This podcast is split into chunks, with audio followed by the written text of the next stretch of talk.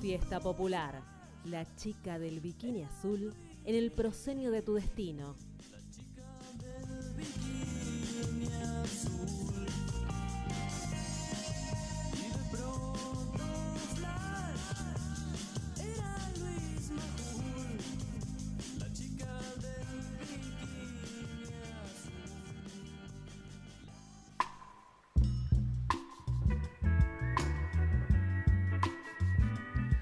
Seguimos acá en Radio Presente, en el ex centro clandestino de detención, tortura y exterminio Olimpo, con un invitado, la verdad, muy especial, que va a estar, eh, creo yo, de a, a partir de ahora en boca de todos, en oídos de todos, ¿sí? A partir de hoy, decís A- vos. no, a partir Ah. de estos, de estos A momentos, de este tiempo, programa. por este libro que ha sacado que tengo aquí en mis manos. Eh, bueno, lo presento. Estamos con Andrés Fidanza, que es eximio jugador de tenis, Bueno, eso rumorean, me contaron, y periodista también. sí. Estudió sociología en la UBA, periodismo en TEA, escribió para distintos medios como Anfibia, Crónica, Lonely Planet, Crisis y Miradas al Sur. En esta oportunidad igual no vamos a hablar de tenis, Bien. no vamos a hablar de, Me, me voy entonces. Yo vine para eso. de su ar- arduo trabajo, sino del libro que está aquí, que tenemos en nuestras manos, que es Durán Barba, el mago de la felicidad. Bienvenido Andrés. Gracias, gracias muchachos por invitarme. Bueno, la verdad, un placer tenerte acá y queremos charlar de este un poquito acerca de este maravilloso libro que hemos, bueno, leído en estos tiempos y queremos saber un poco este conocer un poco este personaje, Durán Barba. Bueno. ¿Es un reflejo de nuestra época? Sí, yo creo que sí. Creo que es un reflejo de nuestra época, en el sentido también de que la política es un reflejo de nuestra época, ¿no? Digo, no, no hay fenómenos en el vacío, ¿no? Por supuesto, eso es, es así. Es como el ABC sociológico, yo creo eso. Que no hay fenómenos políticos, ni sociales, ni económicos que se den en, en el vacío puro. Y me parece que Durán Barba es un reflejo, al menos de este gobierno, digamos. A mí me llamó la atención por eso porque yo quería ver, digo, cuál es la lógica, cuál es la marca de época de Cambiemos, de este ciclo que tuvimos. Bueno, si la economía fue como la marca, el sello al agua de los 90, en donde ya estaba, era la economía y nada más, digo, había que poner un gerente que administrara más o menos adecuadamente y la cosa marchaba. En el kirchnerismo vuelve la política al centro y se creía que con la política se podía hacer todo. Bueno, todo no se podía, pero bueno, no importa, digo, vuelve al centro. Y ahora, ¿cuál es la centralidad de este, de este ciclo? Y bueno, yo creo que es la consultoría, ¿no? Que, es como ese ajuste eh, marketinero, comunicacional alrededor de la política y estando en primer plano, por encima de la política, por encima de la economía.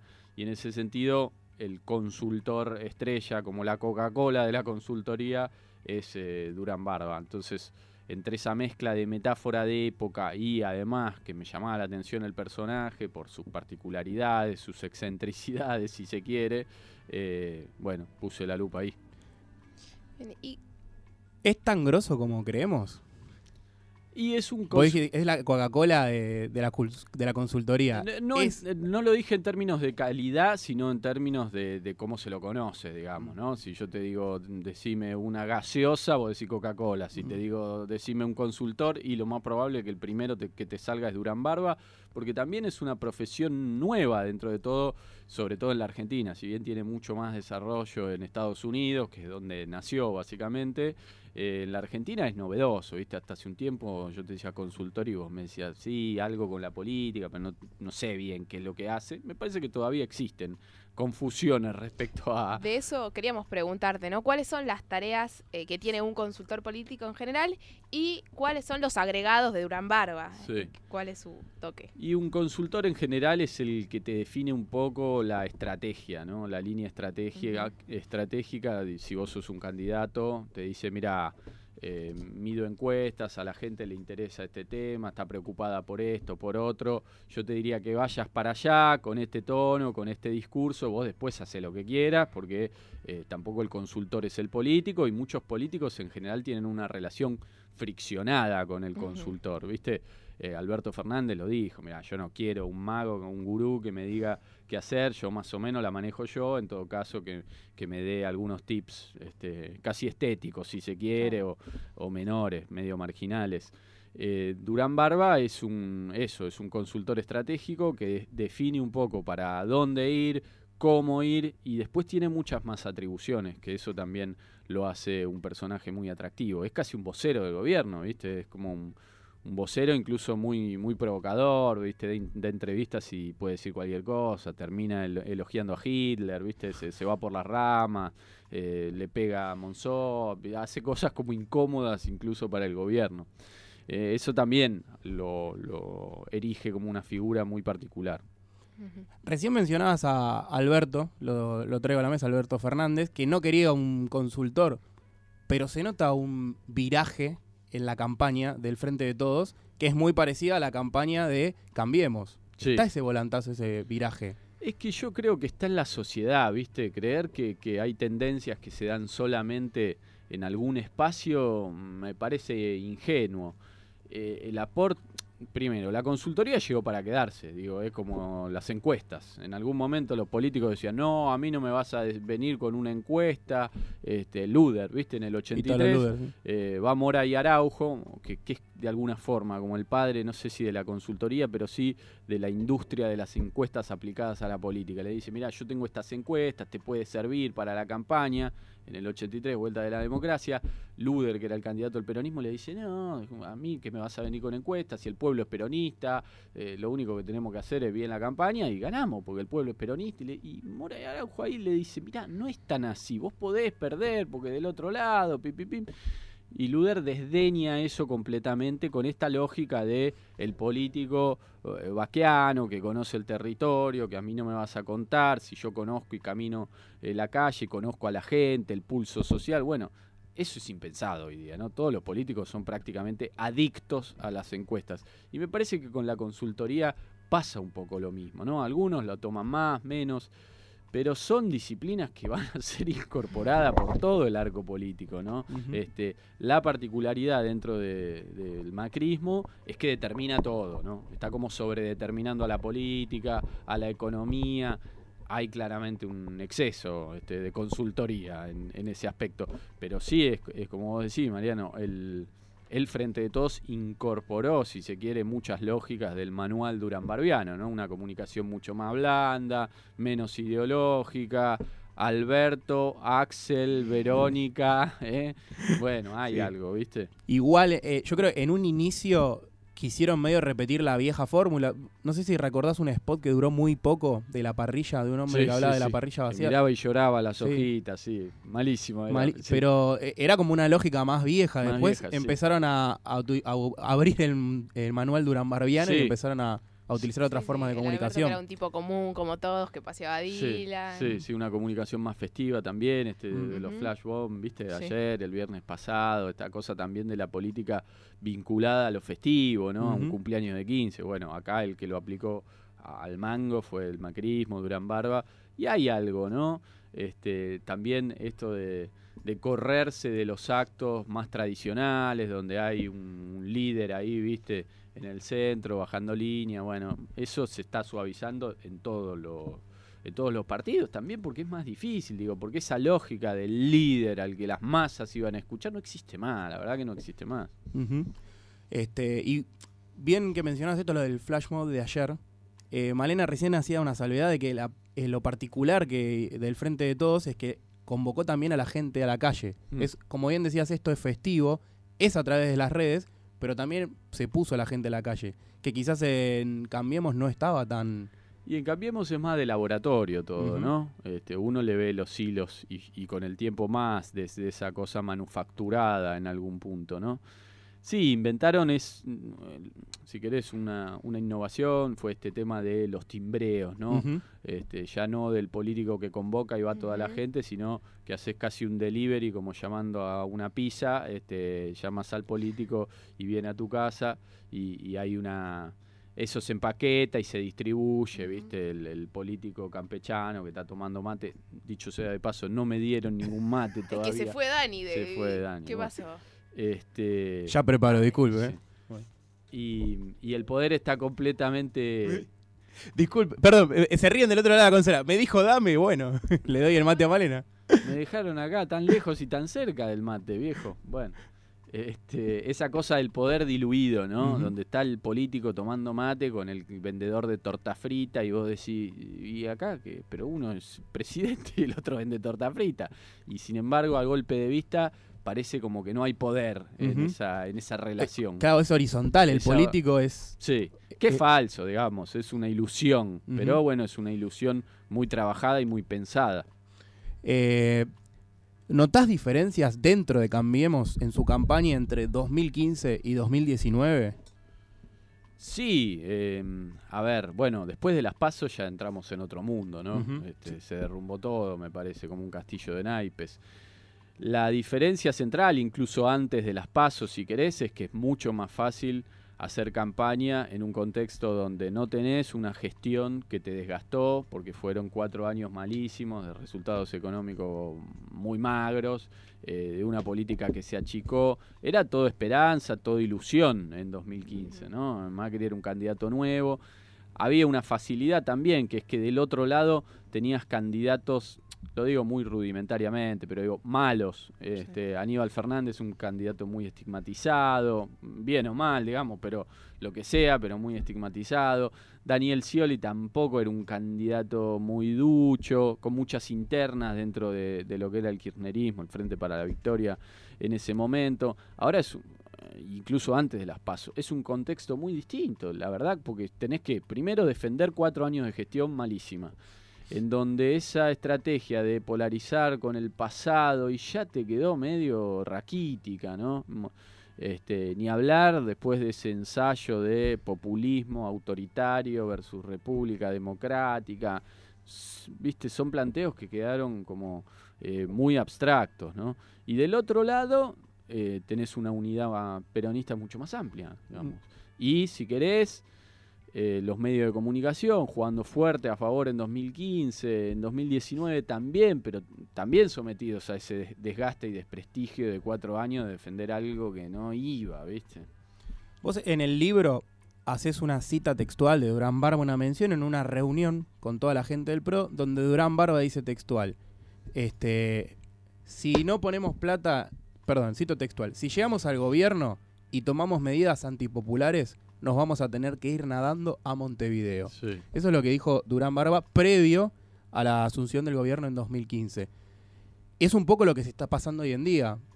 No hay plata en el bolsillo de la gente, pareciera que la gente, eh, al no, no llegar a fin de mes, al no poder comer, no poder alimentarse, está votando en contra de este gobierno. Sí. ¿Durán Barba veía venir este, este escenario? Ahí había un debate dentro del gobierno, apenas asumen, que era, mm, ustedes se deben acordar, si era shock o gradualismo, si había que hacer Mm. un ajuste severo y recortar en serio eh, jubilaciones, mm, planes, digo, hacer ajuste fuerte. El gobierno optó por no hacer eso, digamos. De- depende de, de si vos lo ves desde una posición más de izquierda, decís, sí, fue de shock. No, no, no fue de shock. Para sus, sus términos, Podría haber sido peor, básicamente. Podría haber sido mucho peor. Te dejamos tomar el mate. Bueno. Este, bueno, estamos acá con Andrés Fidanza, periodista, que bueno, estamos con su última joya, que es Durán Barba, el mago de la felicidad, que estamos charlando de- del libro, su experiencia obviamente con, con Durán Barba, porque lo ha tenido cara a cara. Sí, pero te termino eso. Mm. Eh, había un debate dentro del gobierno sobre si shock o gradualismo. Durán Barba hinchaba por gradualismo. ¿Por qué? Porque él tuvo una experiencia dentro del, del gobierno ecuatoriano en la presidencia de Yamil Mawad. Él fue jefe de gabinete, fue como el, el Marcos, Marcos Peña, de Mawad. Mawad fue como el de la Rúa de Ecuador. Hizo un ajuste y terminó, el gobierno duró dos años, terminó con movilizaciones callejeras, protestando con la economía dol- dolarizada, de la que no pudieron salir nunca, ni siquiera Correa con todo el poder y una mirada este, antitética con eso, no, no pudo salir de la dolarización de la economía. Y bueno, ahí optaron por el shock. Y mm, a él le quedó esa experiencia en la cabeza de que un gobierno no puede llegar y hacer un ajuste salvaje de entrada. Entonces hinchaba más por el gradualismo, que fue la lógica que se impuso dentro de Cambiemos. Curiosamente, ahora los sectores que hinchaban por el shock, no sé, lo ves a Melconian ¿viste? Con ese... Sí, el aliado ahora número uno, que va en contra, digo, Sí, hablando del pero- FMI. Pero la factura que le pasa ahora a Melconian es que tendrían que haber hecho el ajuste fuerte al principio. Y hay muchos otros economistas de, ese, de esa línea más, más liberal, si querés. Melconian con la contradicción de que habla como un taxista, pero, pero, pero te propone no sé, ajuste salvaje, ¿viste? Eh, pero bueno, digo, a Du- Durán Barba liquidó esa experiencia en la cabeza, entonces decía, vamos por el gradualismo. Yo creo que hubiese fracasado también el shock, digamos, pero no importa. Mm. Este, optaron más por el gradualismo, que después se convirtió en shock y ahora están en una situación muy a la baja, en donde están presos del FMI, la economía real no funciona, los mercados no, le, le retiraron la confianza, es un desastre, digamos. ¿Y cómo afectó el resultado de las PASO eh, en la estrategia de campaña, pero también en la imagen de Jaime? Y yo creo que golpeó a todos, ¿viste? A, a veces yo. A ver, mi libro, yo lo hago una lectura crítica de Durán. Barba, pero al mismo tiempo veo que ahora se convirtió como en un punching ball muy facilista para periodistas, políticos, que quizás no criticaron a Cambiemos en los últimos cuatro años y ahora le pasan la factura de todo a Durán Barba. La verdad que el gobierno no pierde por una estrategia de campaña equivocada, ¿viste? Me parece que nadie pierde y por tanta diferencia por haber errado la palabrita o el acto o algo así en términos comunicacionales durante la campaña. El gobierno pierde por cuatro años, por los cuatro años de gestión. Y ahí Durán Barba es responsable, pero es un responsable más y en todo caso en algún punto es un responsable minoritario, si se quiere, ¿no? Él debería autoasumirse como responsable entonces, porque él no hace diferencia entre campaña y política, digamos, entre campaña y gobierno y mandato. Dice que para él es lo mismo. Para él es lo mismo, sí. Una idea que yo le discuto ahí, le digo, a ver, no es así. Una Mm. cosa es la campaña y otra cosa es la gestión. Él dice, no, ya está, es todo lo mismo. Gobernar es comunicar. Este, no importa prácticamente la gestión que vos hagas, si vos eh, elegís una estrategia comunicacional adecuada, acertada, si das ahí con la tecla de lo que quiere la gente, viste, tocas la, la, la, la teclita justa de por dónde va el sentir de la sociedad, podés ganar independientemente de la gestión que vos tengas. Bueno, yo creo que no es tan así, al menos no es tan así ahora, no es tan así en este país. El futuro yo no sé, ¿viste? E- Esa es una clave también. Este país es particular, es diferente quizás a los países de la región. Y bueno, es interesante eso, qué sé yo, quizá, a ver, en algún punto también nosotros los, lo que miramos, nos interesa, nos comimos una curva que es, no hubo resistencia, no hubo resistencia social prácticamente, no hubo manifestaciones y al contrario, cada vez que había un paro, una manifestación callejera, estaba como muy estigmatizada. A diferencia de otros momentos históricos, no sé, en 2001 la gente salió a la calle una y otra vez, porque finalmente corona esa Plaza de Mayo, pero digo, hubo muchas manifestaciones, eh, este, síntomas de descontento social. Ahora la verdad que a, a lo largo de estos cuatro años no lo tuviste, pero la tuviste todo junto en las urnas, digamos. ¿no?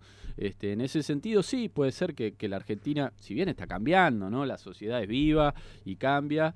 eh, pero bueno, sí, quizás eh, mostró ahí alguna particularidad a la sociedad argentina a diferencia de otras sociedades, ¿no? Esto que vos mencionabas de la protesta social y demás, el otro día lo, lo charlamos con un periodista y él nos decía, el mejor ministro de todo Cambiemos, de, de todo el gobierno de Cambiemos fue Carolina Stanley. Sí. Porque permitió mantenerla, contener a la gente Mm. de alguna forma, con ciertos planes y demás, para que no haya tan una protesta social tan evidente y tan fuerte como eh, lo hubo en el 2001. Esto nos decía... Sí, es interesante. Lo que pasa que ella lo que contuvo ahí fue al movimiento más organizado, que es como la punta del iceberg. Este, y tampoco yo creo, por lo menos esa es mi visión, que las organizaciones sociales tengan un manejo y un contrato de re- representación perfecto con todo ese mundo de los trabajadores informales o los desocupados y demás. La verdad que yo no veo eso. Digo, sí me parece que manejan algo y bien, lo- mm, elogiosamente lo estoy diciendo. Sí, sí, sí. Digo, pero lo que contuvo ahí es a la superestructura, ¿no? De las orgas. Que está bien, digo, también es, es legítimo, ¿no? Porque también hay críticas respecto a este, si tendrían que haber hecho eso, ¿no? Sí, en todo caso, Steinley, como, como vos decís, tuvo esa habilidad para no cortar este, con los planes sociales. También ahí ves que es una derecha en algún punto heterodoxa, ¿no? Que tiene como esas eh, contradicciones con, lo- con la línea histórica de los candidatos de derecha o de centro derecha, tipo Alzogaray, tipo López Murphy, que venían con un plan muy estructurado y decían acá lo que hay que hacer es recortar de acá para allá todo, y pero bueno, eso quizás sea inconveniente, no me importa, eso es lo que hay que hacer, si te gusta bien, si no te gusta, eh, arreglate. Y además esa es mi propuesta y yo puedo sacar 5% de los votos, no me importa, porque so- soy honesto con mi propuesta. Bueno, cambiemos es otra cosa, ¿no? Hablando el discurso, maquilla por acá, después mantiene algunas cosas, incluso en contra de su propia ideología, como lo, lo de los planes sociales. Eh, ha- hay una cierta novedad en esa derecha que busca ganar elecciones, ¿no? Que hace política territorial también en, al- en algún punto. Y retomando un poco esto eh, que mencionabas de la ideología, podemos decir, no sé, Durán Barbiana, de que lo importante son las estrategias comunicativas y no tanto eh, la gestión. ¿Reconoces o sabes si hubo alguna autocrítica en ese sentido? Porque evidentemente el, el resultado de las estrategias comunicativas de, de Cambiemos no se vio reflejado en el resultado Sí. Yo creo que en política nunca hay autocrítica. Está bien. Me parece, ¿eh? En mi experiencia, yo veo que los que hacen autocrítica lo hacen para la tribuna, digamos, Claro. porque en ese Sí. momento conviene hacer autocrítica. Míralo a Macri, ¿viste? El, el primer Macri sale con el cuchillo entre los dientes y dice: acá la sociedad son medio nabos, este, se equivocaron y acá tiene una muestra gratis de lo que se ¿Qué- viene. ¿Qué pasó ahí? No, y Porque- habl- habló él. él- Habló él sin, sin el coacheo de, de Durán Barba que estaba en Ecuador. ¿Qué Despu- pasó? Después de las paso hay un clima de desbande generalizado, Mm. ¿viste? Tampoco la política es una maquinaria perfecta, ¿no? Está hecha de personas. Este, ahí habló el Macri verdadero, ¿no? El Macri ese impulsivo, ¿viste? Como dice Weinfeld cuando le, le pegaron el tiro al. Papa Juan Pablo II. Eh, que hablaba 10 idiomas, putio en polaco, que era, era la lengua de él, digamos. Bueno, ahí Macri habló en polaco, habló, o, habló en Macri, si querés. Este, entonces no me parece que haya autocrítica porque, eh, yo qué sé, las, las fuerzas, los gobiernos se componen de distintos idiomas, de distintas lógicas, y ahí cada uno tiene su lógica. Y la lógica Durán Barbiana es la lógica Durán Barbiana, y a esta altura él no va a modificar su receta. Quizás con el tiempo, haciendo una evaluación más fría, puede ser. Eh, sí, dentro del gobierno le pasaron facturas a actores que, que venían en contraste y discutiendo con esa lógica, si se quiere. Eso sí pasó. Pero en algún punto, además, el que definió todo es Macri, ¿viste? Responsabilizar a Durán Barba. Bueno, Durán Barba era un actor más que hablaba y decía, mira, yo te propongo esto, esta es la mía. Y venía Monzó y le decía, pará, yo te propongo esto otro, esta es la mía. Y Macri decía, no, dame Durán Barba. Entonces, también, viste, el tema de la autocrítica de Durán Barba, que no existe, ni existe la de Macri tampoco, eh, e- es como restarle responsabilidades a Macri. Sí, porque nos preguntábamos también qué pasa, ¿no? Si en octubre eh, sigue, digamos, este lo que adelantaron las pasos, ¿no? Si pierde, cambiemos en octubre. Eh, es, digamos, el fin de Macri como política o también de un modelo de estrategia de pol- política política, ¿no? Estrategia del político Instagramer que viene, creemos nosotros, del lado Durán Barbiano, digamos, ¿no? Este político Sí. outsider, ¿Cómo como puede figura en el libro. ¿Cómo puede también afectar a, a Durán Barba eso? Claro, Ah, sí. Teniendo en cuenta que es un tipo de Si 71 pierde años. el modelo o pierde en realidad Yo el pe- partido. Perdón que sea tan escéptico, ¿no? Pero No. nada se acaba. Digo, él no vuelve más, fíjate a dónde está, ¿viste? Entonces, yo creo que no se va a acabar ni el discurso de derecha, ni el tercio de la sociedad argentina que eh, quiere esas opciones y las va a querer este, una y otra vez, y querer recicladas, modificadas, ayornadas, pero eso no se va a acabar. Y la lógica Durán Barbiana en algún punto, si vuelve a dar resultados, ¿viste? Va a volver. No, no, no creo que se acabe. Y en algún punto, a ver, yo también quiero ser justo, digo, yo creo que algo hay de una sociedad un poco más líquida que en otro tiempo, digamos. Este Sí, tema sin de... duda no es solo Durán Barba, es, eh, digamos, tiene el, el acompañamiento Hay un social y plafón cultural. social, ¿viste? Cada vez los medios tradicionales tienen menos influencia y más influencia el telefonito y la información vía redes sociales. Yo no, no, no hago un desviacionismo ahí, no digo, no, los medios no existen más, no, existen, digamos, y todavía marcan agenda y lo que circula en las redes viene desde ahí, pero vamos hacia una sociedad más líquida, donde los partidos no importan, donde los sindicatos no importan, donde la iglesia no importa la tendencia es esa. Entonces, Durán Barba eh, erró el camino, sí, pero no, ¿viste? O sea, me parece que el mundo... Sí, en ese sentido supo poner el ojo en esta Sí, tendencia. donde- digamos, vía esa tecnología, ese despliegue, logró ganar varias elecciones y en 2015, que era un contexto particular, no le alcanzó para defender cuatro años de gestión muy mala. Bueno, marcó un techo, marcó un límite para ese manual, sí, eso sí, seguramente. ¿Se acabó ese manual? ¿No existe más? ¿No funciona? ¿Hay que tirarlo? Yo diría que no. Eh, si tuvieras que sintetizar a- en la campaña de Durán Barba, ¿cuáles son las tres premisas principales que tendría Durán Barba en una campaña? Recuerdo a los oyentes que estamos hablando con Andrés Fidanza, que escribió el libro Durán Barba, el mago de la felicidad. Por así decirlo, es como un Durán Barbólogo. Bueno. Así que, por eso, ¿quién mejor que preguntarle Sí. esto Y mira, a mí me parece que la comunicación que hace Durán Barba es, eh, vos, vos tenés que ser candidato y que no parezca. Tenés que ser un político y que no parezca que sos un político. Vos tenés que usar los recursos del Estado y que no parezca que tenés esa facilidad. Incluso tiene que parecer en algún punto que odias a la política, porque la mayor parte de la gente odia a la política. Entonces vos tenés que conectar con eso. Eso yo creo que es un poco. Al mismo tiempo hay contradicciones dentro de ese manual y dentro de ese discurso Durán Barbiano. Porque así como te- él te dice, ya está, no hay historia, no hay ideología, no hay un carajo. Se puede decir carajo, ¿no? Hasta- Sí, sí, Ya. Este, no hay nada. Al mismo tiempo él identifica que hay dos, dos camisetas, dos identidades fuertes en la sociedad argentina, que son kirchnerismo y, y antiperonismo o macrismo. No sé qué es, si es macrismo o antiperonismo, las dos cosas. Este, pero bueno, él identificó que había dos identidades ahí y en algún punto machacó demasiado con eh, el, el antiperonismo y el antikirchnerismo. Entonces hay como una contradicción en eso. Pero bueno, yo diría, ese es el manual Durán Barbiano. Hacé política para los que odian a la política. Vos presentate como candidato y que no se note que sos un político, tenés que parecer un eso, un antipolítico, ¿viste? Y si eh, te rodeas de gente, eh, tiene que parecer que hay una ori- horizontalidad plena, que la, el- el- que no hay poder, que están las relaciones de poder no existen, bueno, un poco eso. Y después, ¿viste? Alegría, la política vinculada a las imágenes y no a los argumentos, eso que dijo Macri antes de las pasos. No necesitan argumentos para votarme. Bueno, ese voto más, más visceral. Este, ya la política es, es una actividad que tiene mucho más que ver con eso, con, con las imágenes, con esa comunicación no verbal, que lo estudia mucho, lo estudia casi de- desde la psicología social, ¿viste? Que eso existe.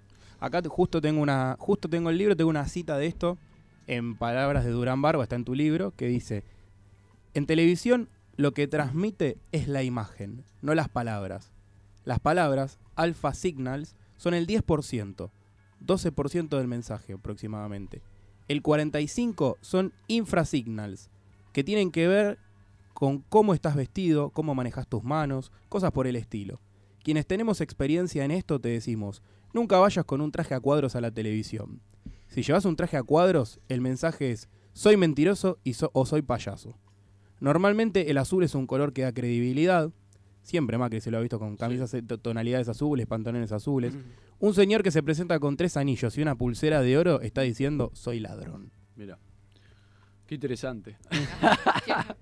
Este, acá se ve claramente, eh, y traigo la cita a colación por esto que vos decías, y porque además hay muchas, eh, en el libro, vas entendiendo mucho cómo funciona y cómo piensa Durán Barba con la cabeza, eh, con esta cabeza de, de la imagen Sí. y, y de las emociones. Bueno, él construyó a un candidato, Macri, cuando arrancó con Durán Barba, era un tipo que muy que contradecía mucho esa lógica. Digo, iba a la televisión y era duro, viste, cero empático, hacía este gestito tipo señor Burns de, de, este, unir la yema de los dedos, quedaba empresario garca, Sí. Y aparte eh, venía muy pegado al apellido Macri de Franco, ese eh, empresario de la patria contratista, Mm. viste, muy... Que en el libro vos mencionás que Macri tenía una pelea con su padre, que la ocultaba por el consultor anterior que tenía. Eh, le decía que no tenía que visualizar esa pelea. Y cuando llega Durán Barba le dice, sí, explotá la pelea, separate de tu padre. Claro. Y empieza con todas estas ideas y con la idea de aquella de saltar el, el bache. El bache, sí, sí. Hace gala casi de que vos te llevas mal con tu papá, la gente se va a poner de tu lado, casi Mm. que haciendo un, un teatro, ¿no? De la política, una, una cuestión de teatro griego. Sí, bueno, Durán Barba le da mucha importancia a todo lo que es lo comunicacional vinculado a las imágenes. Y eso en algún punto, viste, yo cuando me metí en este tema decía, esto no puede ser así, no puede ser que en, en política y en los medios de comunicación importe tanto el packaging, importe, ta- importe tanto el envoltorio y no tanto los argumentos. Pero bueno, un poco así es, viste, la verdad que eso existe y, y hay que prestarle atención. Lo que pasa es que eso te sirve, si querés, para vender a un candidato en determinado contexto. Después de cuatro años muy malos, la gente también eh, ha- hace una evaluación y hace una lectura. Y, viste, los votantes argentinos demostraron también que, que son killers, viste. Bueno, me- en 2015 me, me cansé de Cristina. Basta, Cristina, chau. Me cansé de la cadena, siempre ideología, siempre discurso ahí. Este, maestra Ciruela, chau. El siguiente. Y vino este y bueno, a ver, flaco, te damos una oportunidad. Cuatro años después, no, flaco, co- correte, que venga el siguiente. ¿Vos pensás que Durán Barba lo respeta a Macri o solo lo ve como su conejillo de indias y su proyecto perfecto? Y es interesante, yo me lo preguntaba todo el tiempo que la- las veces que lo entrevisté, mm, eh, me generaba una sensación ambivalente, porque Durán Barba habla de Macri y te dice, sí, no, la literatura a él no le importa, la- la música mucho tampoco, digamos, casi como que lo levanta a él, decir, mira, al monigote este, que medio bruto, que cuando lo agarré no sabía comunicar, eh, lo puse presidente. Lo levanta a él, ¿entendés? Sí, sí, sí. Lo pone en rol del titiritero que es capaz de venderte cualquier cosa, aún estafarte, pero, pero ser un vendedor genial. Entonces, bueno, en ese aspecto lo, lo minimiza Macri, digamos, lo desdeña. Pero bueno, después de tanto tiempo tiene como una relación de amistad, amistad en los términos en los que se puede tener en la política, donde nunca es una amistad genuina, ¿viste? Mm. Esto que vos me decías de dónde se coloca, ¿no? Du- Durán Barba de decir, bueno, yo eh, en el dice el encamiemos nadie lee, es lo que plantea que él es fanático de Cortázar Sí. y en un momento la única persona que tomó esto fue eh, Vi- Vidal. Vidal, que le regala un libro, una primera edición, no, no me acuerdo de, Cronopios y de famas. Cronopios y Famas. Pero a lo que voy con esto es, él quiere dar esa imagen de tipo intelectual, eh, todo el tiempo destacándose, bueno, yo leía Cortázar, hace comparaciones, en las entrevistas que hiciste con vos se compara con, con los cronopios. Sí. Eh, ¿Por qué apunta siempre a esto y reniega de su gran éxito de Mm. ser consultor político? Él dice, bueno, yo trabajo en la George Washington University, soy un tipo, a un avesado lector, pero nunca quiere firmar como consultor político que puso a este monigote Macri de presidente de la Argentina. Sí, a él le gusta más venderse como un intelectual que como un consultor. En algún punto, porque creo que identifica que la política es como un mundo muy eh, degradado, ¿no? Es una ruleta de ganar o perder, donde no hay un trasfondo este, cultural, intelectual demasiado interesante y a él le gusta presentarse más como un tipo que está pensando el mundo, que está disfrutando con este, la lectura literaria o con la música clásica y marca permanentemente ese contraste. Ahí hay algo interesante que es que cuando él empieza a escribir notas de opinión en perfil, porque hace un acuerdo con Fontevecchia, Fontevecchia es su amigo, el dueño del editorial Perfil, él no era tan conocido y entonces empieza a firmar las notas como profesor de la George Washington University. Y Fontevecchia le dice, todo bien con que sea profesor de George Washington, pero pone que sos asesor de Macri, porque no, no me vende mucho que sos profesor de George Washington. Digamos, te da un anclaje mucho más real. Estaba ahí esa tensión entre vos sos un consultor que trabaja para la política, para un político que está en esa rosca, y él decía, no, yo soy profesor de la George Washington nada más. Este, y él se impone y, y firma las notas aclarando quién era, cuando todavía no era tan famoso como profesor de la George Washington University. Y sí, todo el tiempo tiene esa beta como culturosa en algún punto, ¿no? Pero al mismo tiempo que tiene esa beta culturosa, aparece en el libro, ¿no? Como algunos errores que tiene él cuando escribe y eso, como de conceptuales o de rigurosidad histórica, Sí. ¿no? Como... Sí, yo tengo algunos acá, si permitime, No, los cito brevemente para poner en contexto a la gente. Hay uno que habla muy mal, eh, habla muy livianamente de Juana de Arco. Dice lo siguiente en uno de sus libros. Hace pocos siglos, en Francia, una señorita se vistió de hombre, organizó una horrenda carnicería, fue quemada viva y después terminó santificada por la iglesia. Ella suponía que, el creador de billon- que era el creador de billones de galaxias, que forman parte del universo. Estaba interesado en que los límites de su país se expandieran unos kilómetros. Tal idea la condujo a organizar esas masacres en las que la mayor parte de los muertos fue gente del pueblo, llevada a la inmolación por las supersticiones de ella y unos pocos poderosos. Cuando llegó la democracia mejoraron las cosas, pero se mantuvo el elitismo. Una total liviandad Sí, en un párrafo para resumir un pedazo de la historia de Francia. sí, sí, un, un revisionismo histórico, ¿no? Curioso, ¿no? Porque el revisionismo en general está asociado al peronismo, ¿no? Es esa forma de revisar la historia, pero sí, efectivamente, sí, sus libros hacen un repaso histórico que no tiene ningún rigor. En general lo que hace en sus libros que se mete más con la historia es que te cuenta la historia de la humanidad en tres capítulos, donde lo que hace es un revisionismo muy a la carta eh, y, y concluye con las premisas previas que él tenía, digamos, esa evo- evolución. Casualmente, ¿viste? Pasó. Este, que llega a un momento de la historia que es el ideal para él, en donde esto que te contaba al principio, ya no hay líderes, como si antes los líderes fueran, viste, Eh, los machos alfa de una manada de, de monos Mm. eh, irracionales, que tampoco están así, ¿no? Este, y en esa revisión de, de Juana de Arco se nota, ¿no? La, la falta de rigor, sí. Acá hay otro más curioso aún, porque es brutal, que dice, en octubre de 1944, cuando Eva Duarte Landívar, Landívar, ¿Lo inventó? lo inventó, No, no ¿de dónde lo habrá sacado? No Yo googleé, crucé Eva Sí. Duarte Landívar, a ver si me salió una eh, no hay una búsqueda en Google de Mm. Landívar. No Ah, sí. Bueno, vaya uno a saber por qué. Dice, Eva Duarte Landívar lideró un virtual golpe de Estado argentinazo por Perón. Tampoco, no existe. No eso. existe. No, nadie le dijo así nunca. Le, preguntamos a Grimson si en algún diario, en algún... No, no existe, nos dijo.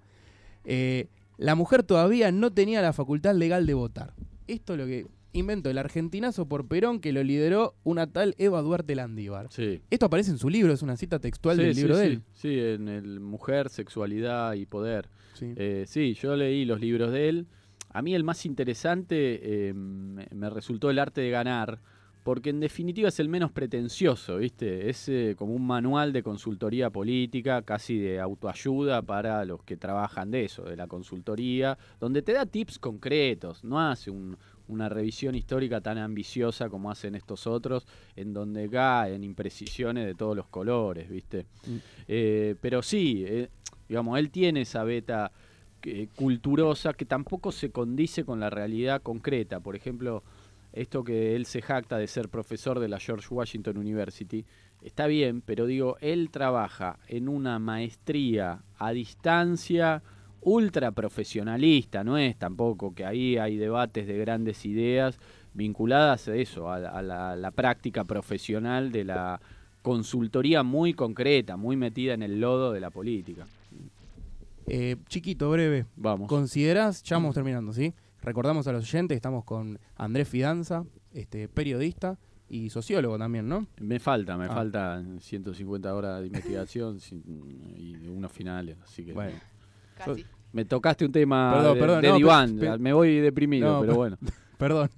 Bueno, eh, ¿vos lo considerás a un intelectual a Durán Barba? ¿Aprendiste algo de él o es culturoso, como dijiste? Qué difícil. Eh, no sé, viste, también la categoría intelectual es tan vidriosa, eh, entra cada uno en categoría intelectual que yo no se la negaría si se quiere. No, me parece una persona para que para lo que son los parámetros de la política formada, viste, leyó muchísimo más libro que el promedio de los políticos, ni hablar, de los políticos del PRO ni, ni recontra hablar, digamos. Eh, a la- es curioso, le interesa la música, también vivió los 70, es una persona de 71 años, con lo cual ya por el solo peso de haber atravesado determinadas circunstancias históricas, bueno, eh, terminás teniendo un bagaje. Y él ese bagaje lo tiene, tampoco se lo quiero negar. Pertenece al club político argentino, donde también hay cada uno que, yo qué Sí, sé, sí, si sí. son Están intelectuales. los nombres ahí en el libro del club hay, político. hay- hay unos cruces de mail desopilantes, hermoso. digamos, con, con él y los otros Ahí intelectuales. te digo que lo quise un poco, a ver, ese cruce. Y yo, yo simpatizo, que, pe- pero bueno, también es la, es la ambigüedad que te genera poner la lupa sobre determinada persona. En algún momento tenés que empatizar, ¿viste? Yo empatizo con él en, en el libro, este, lo, lo, lo chuzo y lo perdono al mismo tiempo, me identifico con alguna agachada incluso de él, y bueno, somos personas. sí. Interesante, li- linda reflexión. Eh, ya casi vamos cerrando. Nosotros eh, tenemos como unas preguntas medio random, medio raras para, para hacer, como para divertirnos un poco. Pero antes, te pregunto, ¿cuál es tu hit favorito de Durán Barba? Macri saltando el bache, Macri en el colectivo, Macri comiendo tortas fritas o Macri influencer de Instagram. Mm, qué difícil. Eh, me quedo con la torta frita. ¿Torta frita? Sí, me quedo con la torta frita porque es el contraste más grande, digamos. No comió co- torta frita en su vida, Macri, ¿viste? Si lo hizo comer torta frita, ahí te marca la influencia del tipo. Es el gran hit. Bueno, y ahora sí, arrancamos con lo que nosotros comúnmente llamamos preguntas falopa. Bueno, vamos. Eh, para divertirnos un poco. ¿Querés arrancar, Male? Siempre me toca a mí esta parte que se ponen todos incómodos los entrevistados cuando tengo que tienen que jugar. La idea es un poco eh, ahora delirar. Vamos. Eh, no queremos comprometerte. De última Sí. nos pones una cara, hacemos. Ah, no, digo paso, puedo, puedo, siguiente. sí, Se puede pasar. pues. Sí. No hay nada correcto ni Paso. incorrecto. La idea es un poco que vos ahora, como sos un Durán Barbálogo, como decía Mariano, Sí. te pongas en la mente de Durán Barba y nos digas qué aconsejaría Durán Barba frente a algunas situaciones. Dale. Entonces, la primera es, Vidal sale a, a timbrear, Sí. ¿no? como suele hacerlo, pero de repente en el conurbano una horda de personas eh, comienzan a insultarla Sí. y se vuelve una situación eh, violenta. Le arrojan cosas. Bien, ¿qué aconseja Durán Barba? Huye, huye de ahí, vete. lo diría así, más o menos. Eh, me sale. Vete de ahí lo antes posible. bueno, me gusta. Esto aparece mucho, buena invitación, aparece Sí. mucho en el libro la mezcla entre su acento andino y, Sí. y argento porteño. Sí, que- es muy gracioso como habla también. No, le diría que, a ver, me parece que Durán Barba igual previamente le diría, vamos a un lugar ya contenido, seguro, ¿no? Al tuntum no se va, y sobre todo en este contexto. Vos fijate que los timbreos los suspendieron, ¿viste?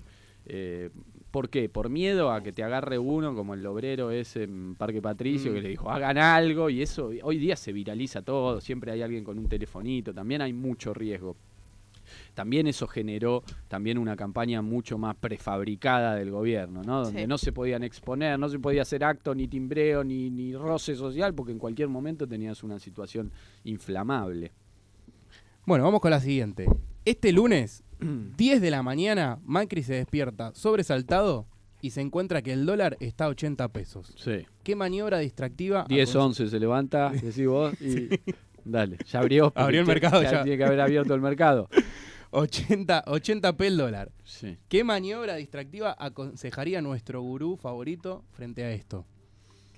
¿Qué aconsejaría? Eh, no sé, algo antiperonista. No sé, no sé, Algo no sé qué. Sí, a ver, ¿qué puede ser? Quemar, no- prohibir la marcha peronista. La, la prohibimos. La marchita Nisman. y el bombo. Algo nuevo. Nisman también. Nisman. Sí, puede ser, puede ser, que apa- reaparezca Nisman. Que Sí. caliente ahí en el banco de suplentes algo vinculado a Nisman, sí. Bonadío, vamos, sí, puede ser. Bueno, tercera situación y ya la última. Macri Vamos. visita Angola para reactivar el acuerdo económico impulsado por el kirchnerismo en 2012. Sí, de ¿Qué Moreno. sí. ¿Cuándo fue? Sí. ¿Qué aconseja, obviamente, Durán Barba frente a esta situación? En el discurso de presentación, Macri cuenta algún chiste de fútbol, imita a Freddie Mercury, hace chistes de nano, dice palabras inconexas, cita el clima o baila estrafalariamente. No, yo creo que mete un fútbol, baila, hace algún baile de lo que se supone un baile africano, Claro. que no- quizás no, bueno. no- no es, pero bueno, el, el estereotipo de un baile africanito te va a meter y después se saca alguna foto este, con algunos chicos morochos ahí, seguro. Esa no la Eh, habíamos no la pensado. pensamos. Muy bien, ¿eh? Estás metido ahí en la, en la idea, en la lógica de Durán Barba. Bueno, Bien. Eh, y ahora sí, última pregunta de todas, que estas se las hacemos a todos los invitados. Y es lo siguiente. Ahí Malena te está mostrando el termo con el sticker de nuestro programa, sí. que es un colectivo de la línea 60 con un montón de personajes. Y la idea es que si fueras... eh, perdón, me, confundí de hoja. Ah, sí, si fueras asesor político de alguno de los integrantes del micro de Fiesta Popular, que son, permiso, eh, te los voy a Perón, leer. Alfonsín. Sí. Está eh, Perón, María Alfonsín, Eugenia Walsh. Eh, sí, No- Nora B, Merce- eh, Norita Cortiñas. eh, Mercedes Sosa. Mercedes Sosa, Maradona, Rodolfo Walsh, El Che, Evita. ¿Me falta alguno? Me No, parece que no. no. Bueno, Bueno, de todos esos, si vos, Andrés Fidanza, fueras Sí. asesor político de alguno de los integrantes del micro sí. y tuvieras que llevarlo a una campaña presidencial, ¿a quién elegirías y por qué? Mm, qué difícil. Y a los políticos no, porque Mm. ya son políticos, digamos. Alfonsín no lo llevaría, Perón tampoco, a Evita tampoco, al, al Che tampoco. En esta sociedad, al Che hoy me parece Complicado. que no, no ganamos, sacamos dos puntos con el Che. Este, está bien para remera, pero no para, para candidato viviente, no lo veo. Eh, María, eh, sí, Walsh me encanta. Eh, María, eh, ¿cómo se llama? Elena, María Elena. Elena Walsh. María Elena Walsh me gusta mucho. Leí el libro el del elefantito, ¿cómo Sí. se llamaba? Dylan Kifke. Dylan Kifke Sí. y me tenían los discos que me pasaba mi madre, así que me genera cierta emotividad. Iría Docente, docente, después fue- se gorileó un poquito en algún momento, pero bueno, se lo disculpamos. pero da esa imagen Igual de está bien docente. para esta sociedad, Eh. digamos, un poquito. Sí. No tan... No, no, para la veo bien como candidata en sí. La ciudad. Sí. Sí, sí, Sí, sí. sí, sí, sí. ¿Sabe qué? Además, porque digo, esta, esta imagen de mm, docente, maternal, con cierta inclinación hacia, hacia Flash la mode de derecha. María Elena Walsh. Sí. Sí, sí, completamente. Bueno, estamos. Andrés Fidanza entonces presenta la campaña para jefa de gobierno de la Ciudad de Buenos Aires de María Elena Walsh. Sí, cómo no. El Diego, no sé, no, no lo veo. Mm. No, y no, muy, muy muy polémico. Quizás en La Plata, como intendente de La Plata ahora, Sí. pero veremos si se va al descenso con gimnasia, que lo más probable, le- me parece que no la remontamos. Yo lo veo más ganando en Ensenada, quizás. Eh, sí, y después vamos ser. a La Plata y vamos Sí. conquistando Sí, territorio. igual si se va al descenso, tampoco ganamos en, Ensen- en Ensenada, viejo. ¿eh? Bueno, Bueno, por ahí. muchas ¿sí? gracias. ¿Está bien? Sí, Sí, perfecto. Bueno, eh, ¿algo más que quieras comentar del libro? ¿Alguna presentación? ¿Algo? No, ¿Alguna- eh, cómprenlo. Cómprenlo. No, qué sé yo, me parece que es un libro que está bien, digamos, que es interesante para entender la época. Estoy conforme con el libro y me parece que les puede gustar porque además eh, yo trato de contarlo como una historia, ¿viste? Como una historia casi narrativa. Eh, no, no es un libro de política, eh, nada, un arcano, una cosa muy enrevesada en términos de la rosca de la política, sino que trato de contarlo como una historia, como quien le contaría a un amigo, no sabes lo que pasó, eh, te cuento una historia, te cuento una anécdota. Así me parece que está contado el libro y eso lo hace ágil y entretenido, así que adelante. Bueno, acérquense a su librería cercana. En breve igual lo vamos a sortear, pero si no, sos el ganador, acércate y compra Durán Barba, El Mago de la Felicidad, editorial Planeta, de el periodista Andrés Fidanza. Y casi como si esto fuera el búnker del pro, nos vamos a ir con Tambiónica. Bueno, adelante.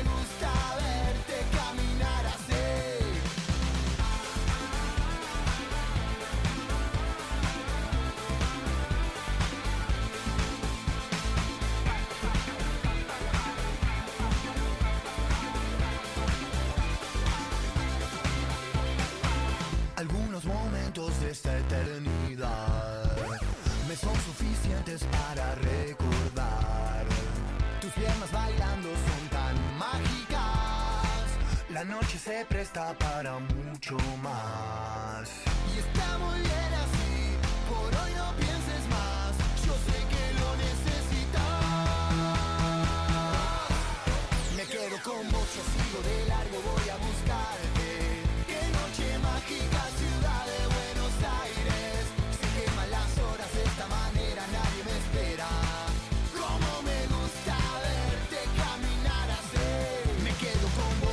de la